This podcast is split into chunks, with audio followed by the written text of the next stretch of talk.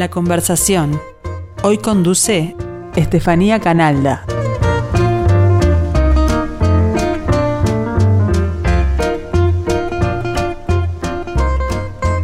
Buen mediodía, bienvenidos a la conversación de los lunes, como siempre dedicada a libros y a escritores. Hoy vamos a hablar sobre un libro de perfiles de mujeres relevantes a la historia nacional. Blanca Rodríguez, periodista, Lucía Topolansky, primera vicepresidenta, Beatriz Argimón, que la sucedió en el cargo, las militantes feministas Teresa Herrera y Andrea Tuana, la fiscal Darviña Viera, Morena Ferreira, primera modelo trans del Uruguay, deportistas, músicas, artistas plásticas, actrices, científicas, periodistas, escritoras, pero también heroínas más anónimas como Rita Ribeira, la primera mujer que votó en el plebiscito de Cerro Chato en 1927. Cada uno de estos perfiles está acompañado por una exquisita ilustración de Carolina Angulo. Estamos hablando de Uruguayas Rebeldes 2, un libro de la periodista Soledad Gago. Soledad, muchas gracias por acompañarnos. No, por favor, muchas gracias a ti por la invitación, es un placer. ¿De dónde estás tú? Mira, en este momento estoy en Nueva Albesia, en la casa de mi familia. Eh, me vine en turismo y no me fui más porque nada, acá está bastante mejor la situación, la situación coronavirus y yo en Montevideo tengo, vivo en un apartamento que no tiene, no, tengo mucho aire más que una ventana y como que ya la, la, cuestión de estar encerrada y tal me estaba como volviendo un poco loca y dije, bueno, me voy unos días para el interior a respirar un poco, así que estoy acá. Naciste en 1993 en Melo, luego te mudaste a Nueva Albesia a los 11 y a los 18 te mudaste a Montevideo. ¿Cuál de esos lugares se siente más como tu casa? Eh, es una buena pregunta porque en realidad en Melo está casi toda mi familia. Mi abuela, estaba mi abuelo antes, eh, mis tíos, mis primos, etcétera. Y creo que el lugar en el que una, en el que una pasa la infancia lo marca bastante pero creo que, que se siente más hogar es Nueva Albesia, porque en este momento, eh, digo, vivo desde los 11 acá. Eh, y nada, mis, mis, amigas son de acá, la mayoría son de acá. Eh, la adolescencia la pasé acá y a Montevideo me fui como medio, no obligada, pero porque quería estudiar y no me quedaba como mucha opción. si bien estoy súper adaptada en Montevideo, ya hace como, no sé, nueve años que, que estoy allá, eh, pero cada vez que puedo vuelvo, vuelvo al pueblo, como digo yo, porque nada, buscar un poco de, de calma. Sigamos con algunos datos sobre Soledad Gago. Quiso ser bailarina, pero terminó escribiendo. Estudió en la Facultad de Información y Comunicación de la Desde 2014 trabaja en el diario El País, donde es su editora del suplemento Domingo. Ese mismo año publicó Relatos del 900, su primer libro, en 2020 publicó Uruguayas Rebeldes y en 2021 Uruguayas Rebeldes 2. Ha colaborado con distintos medios como Revista Dossier o Cosecha Roja y trabajado en proyectos para la Comedia Nacional. Desde 2020 forma parte de Creadoras, una plataforma para difundir la cultura de mujeres y disidencias junto a Belén Formet y Rosalía Sousa. Soledad, además de todo esto, estrenaste en 2018 una obra de teatro, se llamaba Tosca, que fue protagonizada por tres actrices jóvenes que giraban en torno, según decía Daina Rodríguez, a la compulsión de la creación. ¿Vos pensás que vas a reincidir en el teatro? ¿Tenés planes de eso? Mira, Tosca fue como un viaje, una locura y un gran amor que tuve. Em, yo cuando, cuando antes de, Tosca estaba muy... Eh, escribía sobre teatro para el diario, eh, entonces miraba mucho teatro, hablaba mucho con gente de teatro, me leía muchos libros de teatro, estaba como muy, muy, muy, muy, muy metida porque quería aprender mucho. Eh, y como claramente no iba a estudiar teatro, tenía que buscar la manera de aprender de otra manera. Eh, empecé a escribir Tosca sin, sin, ni siquiera se llamaba Tosca cuando la empecé a escribir, no tenía ningún nombre, sin intención de estrenarla. Y estuve como tres años laborando en el, o dos años laborando en el texto. Eh, por el camino se me cruzó una, una actriz, Vane Canepa, y me dijo, no nos conocíamos, pero yo no sé qué locura me agarró y, le dije, eh, tengo este texto, léelo. Y ella me dijo, fa, me encanta, estoy para hacerlo, no sé qué. Y ahí empezamos como en una manija que duró eh, tres años.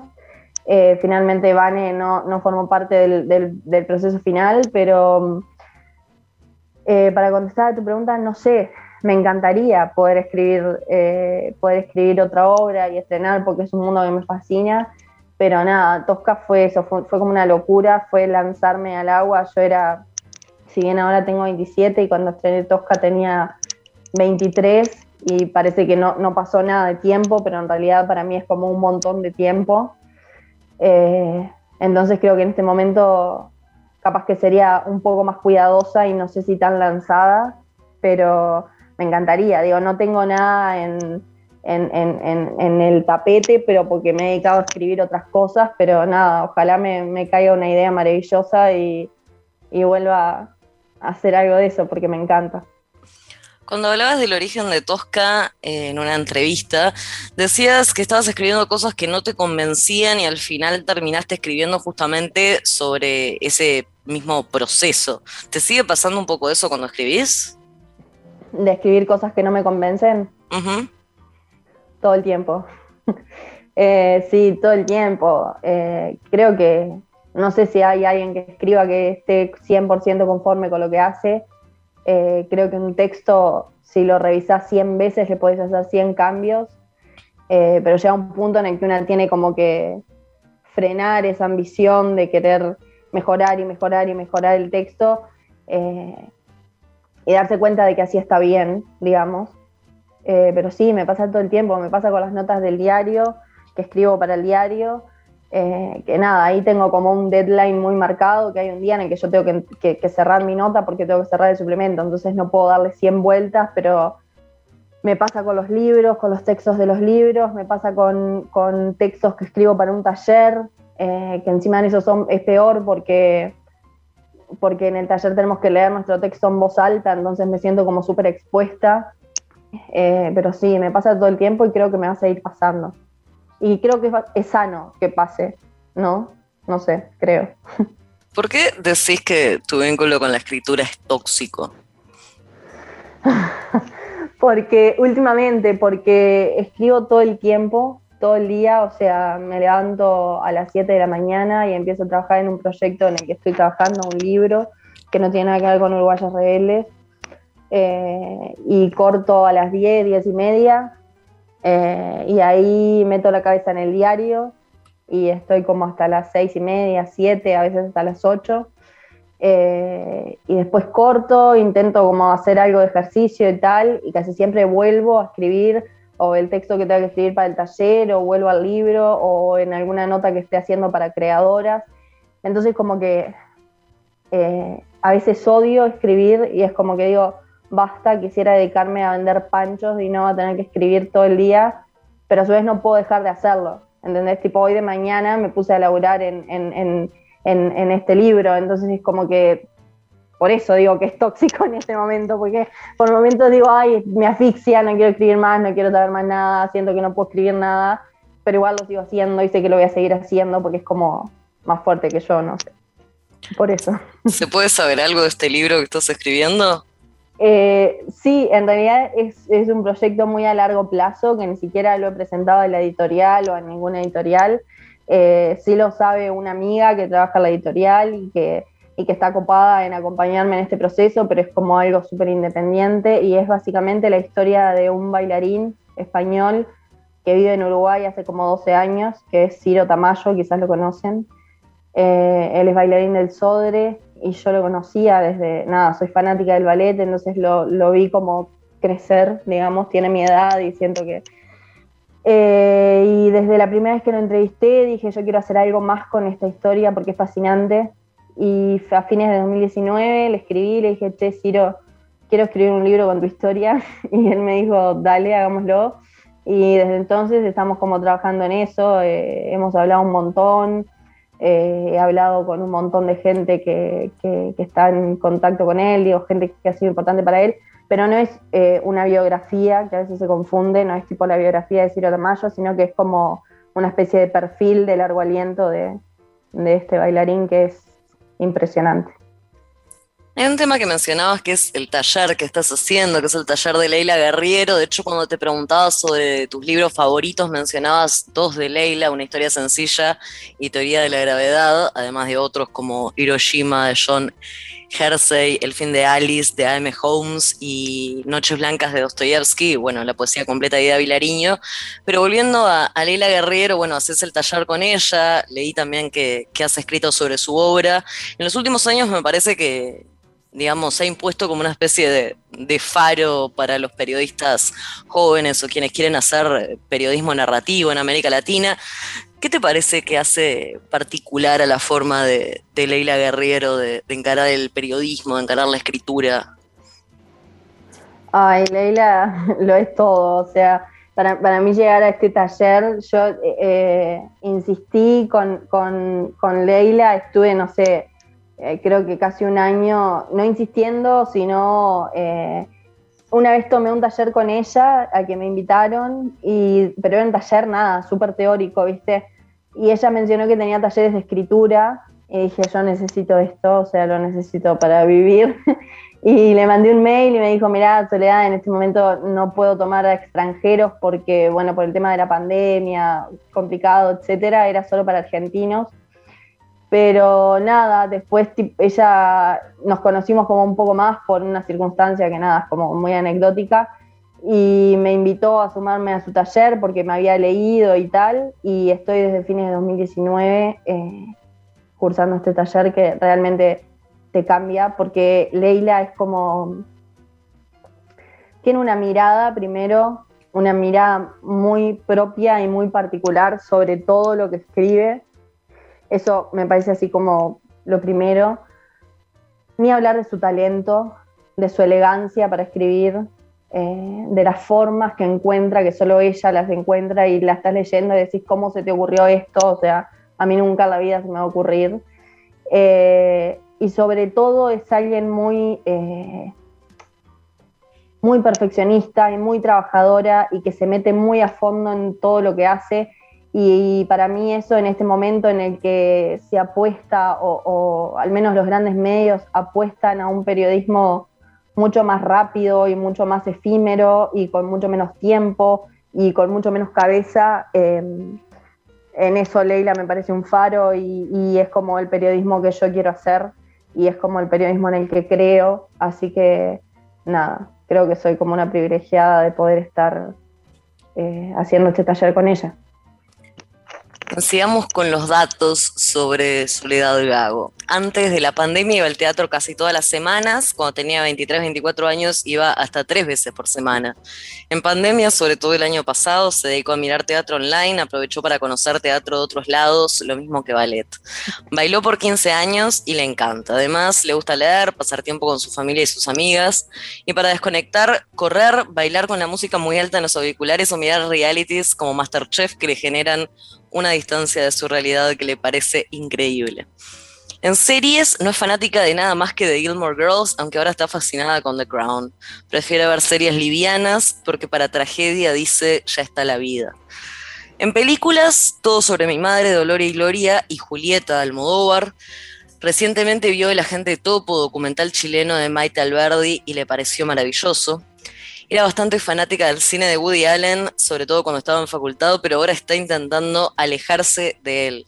Bueno, esto es todo un tema, ¿no? El tema de si se debe separar al arte del creador y cómo, y en qué casos. ¿Tienes una posición tomada con respecto a ese debate? No, no. Y he hecho notas al respecto para intentar pensar un poco más en esto. Eh, pero no tengo, todavía no entiendo qué pienso, qué pienso al respecto.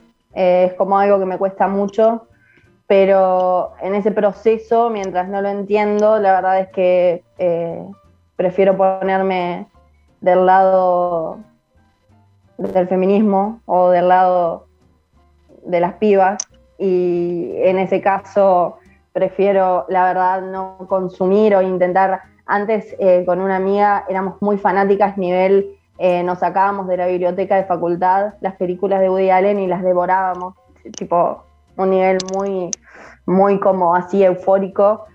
Eh, y nada, he intentado cortar un poco con eso, eh, he intentado pensar un poco en, que si bien no deja de ser un genio, también tiene toda esa parte que no, no puedo dejar de ver o no puedo dejar de pensar.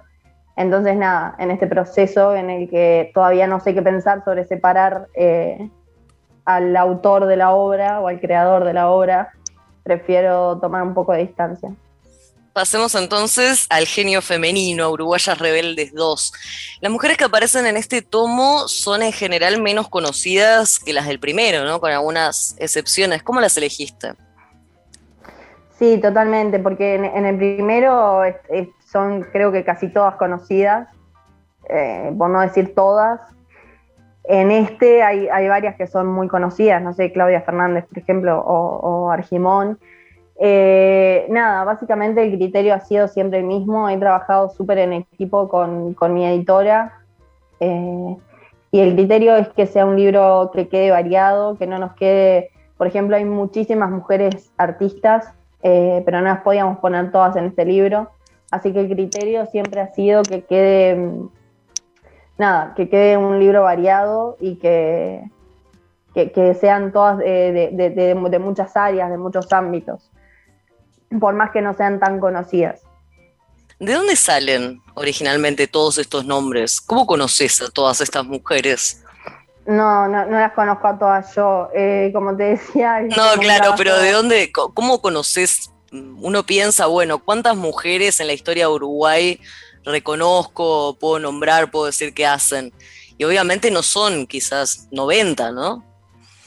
Y hay algunas que, de hecho, bueno, actrices del 1900, no sé, gente que uno no tiene tan presente. No, totalmente. Eh, como te decía, eh, trabajamos como súper en equipo con Clary, con Clarita Mengual, que es mi editora, y ella es como una aspiradora de nombres de mujeres. O sea, esta pregunta debería ir para ella más que para mí.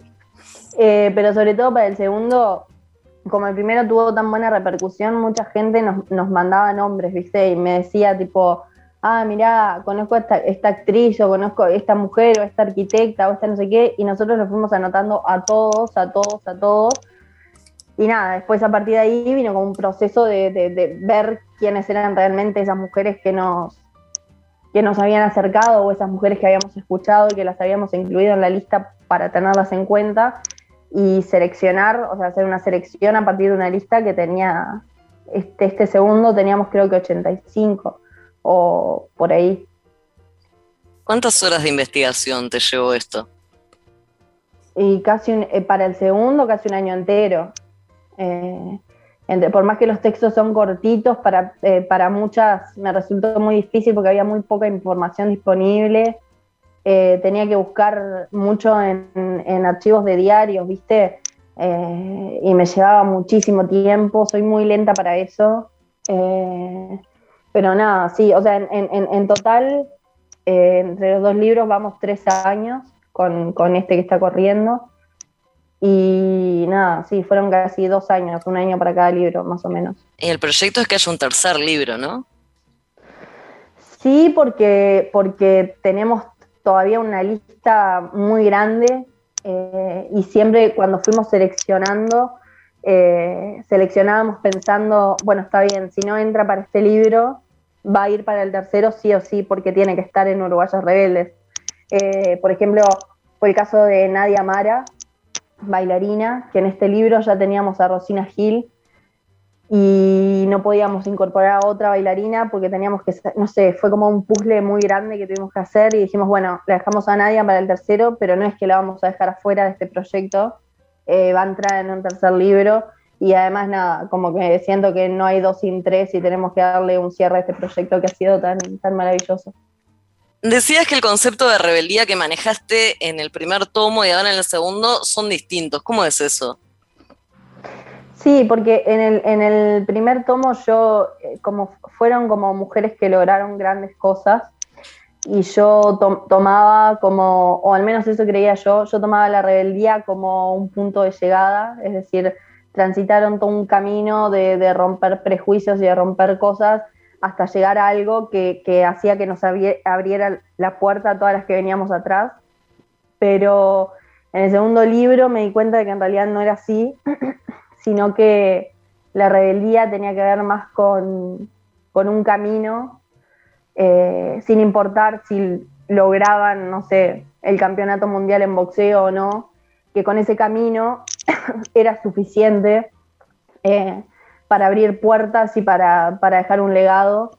Así que ese es como el, principal cambio, que en el primero yo lo entendí como un punto de llegada y en el segundo lo entendí como un, como un proceso, como un camino.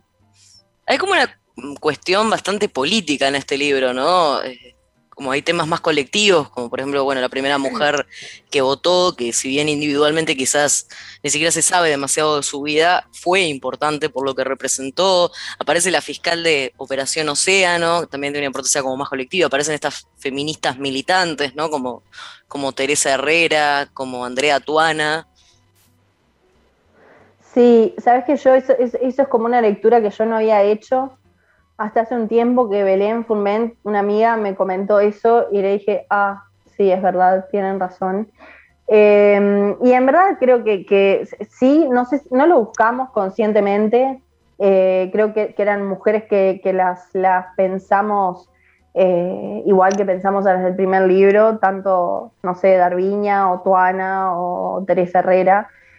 Eh, pero sí creo que tiene una cuestión más política porque, a ver, porque el movimiento feminista es un movimiento político, no me refiero a un movimiento político partidario, me estoy refiriendo a un movimiento eh, político colectivo, y estas mujeres tienen que ver con ese proceso y, este libro también tiene que ver con ese proceso eh, que estamos transitando las mujeres desde hace un par de años, entonces creo que que está como un poco en consonancia con eso, pero la verdad no fue como una intención, una, cuestión que buscamos. Eh, ni siquiera nos habíamos dado cuenta. ¿Qué lector tenés en mente para este libro? ¿Es para niños? ¿Es para adolescentes? ¿Es para adultos? Es para cualquier persona que quiera leerlo, creo. Em, cuando yo presenté el primer libro, la primera presentación que tuve la hice con Regina Ramos, una poeta que es de San José, y ella me decía que, que había notado como que el libro tenía como distintas capas de sentido o algo así. Eh, y es básicamente que si una niña lo lee, lo puede entender eh, y lo puede disfrutar. Y que si una persona de mi edad lo lee, lo puede entender de otra manera y lo puede disfrutar de otra manera. Eh, y que si mi abuela lo lee, también lo puede entender de otra manera y disfrutar de otra manera. Yo creo que, que el libro se completa o completa su sentido eh, cuando es leído por alguien, si no, no tendría mucho sentido escribir para mí sola y escribir sin, pensar en que me van a leer. Entonces, eh, también creo que el libro es diferente de acuerdo a las lecturas y que no va a ser el mismo libro quizás para ti que para mi prima de 12 años y me encanta que pase eso. Soledad, se nos está acabando el tiempo, pero antes de dejarte ir, me gustaría consultarte sobre una, sobre, bueno, leí que en Paysandú se representó Uruguayas Rebeldes, ¿no? Lo representó un grupo de danza. ¿Cómo fue esa experiencia? ¿Llegaste a ver el espectáculo? Sí, sí, mira, eh, a finales, eh, sí, creo que a finales de 2020 me escribió una, una profesora de Paysandú para decirme que habían hecho un espectáculo de danza basado en uruguayas rebeldes y que, mm, quería que les mandara un video para cerrar el espectáculo con, un mensaje mío.